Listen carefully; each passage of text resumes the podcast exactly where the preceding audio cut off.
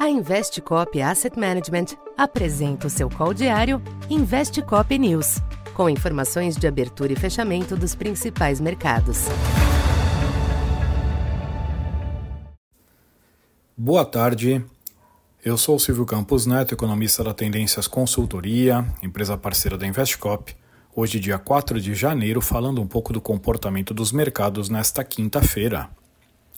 Os mercados internacionais voltaram a ser influenciados por indicadores norte-americanos nesta quinta, que ainda apontaram para uma resiliência do mercado de trabalho no país. Na véspera da divulgação dos decisivos números do payroll, os dados de hoje reforçam o sentimento desta semana de que os mercados estão excessivamente otimistas com a aposta de corte dos juros pelo Fed já em março. Com isso, os yields dos Treasuries renovaram a recuperação, com a taxa de 10 anos se reaproximando de 4%.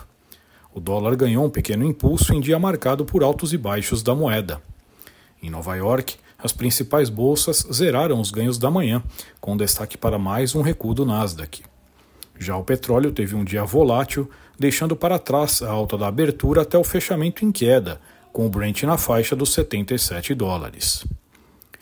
Aqui no Brasil, as pressões nos juros externos colocaram os DIs médios e longos em trajetória de elevação, ainda que os avanços tenham sido moderados. O câmbio passou por, período, por períodos de alta no final da manhã, mas reverteu a tendência e passou a tarde em leve baixa, com fechamento em 4,90, recuo de 0,15%. Por aqui, as divergências entre o governo e o Congresso continuaram monitoradas, porém sem fazer muito preço. Reunião no início da próxima semana para discutir a MP da reoneração merecerá atenção. Na Bolsa, o ambiente cauteloso voltou a pesar, o que, somado aos elevados níveis alcançados na última semana, estimulou mais um dia de realização de lucros. No final, Ibovespa aos 131.200 pontos, recuo de 1,2%, hoje com perdas bem disseminadas entre os papéis. Para esta sexta, todas as atenções nos mercados estarão voltadas à divulgação dos números oficiais do mercado de trabalho nos Estados Unidos, com a geração de empregos, a taxa de desemprego e a evolução dos salários.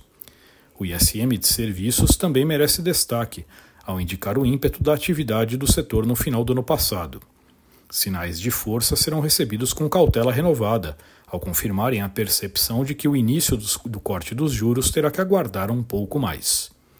Aqui no Brasil, os ativos serão totalmente condicionados pela reação externa aos dados, apesar de uma agenda local movimentada. Por aqui, destaque para os dados de inflação da FIP e o IGPDI, em um momento de retomada de certas pressões nos índices. Então por hoje é isso. Muito obrigado e até amanhã.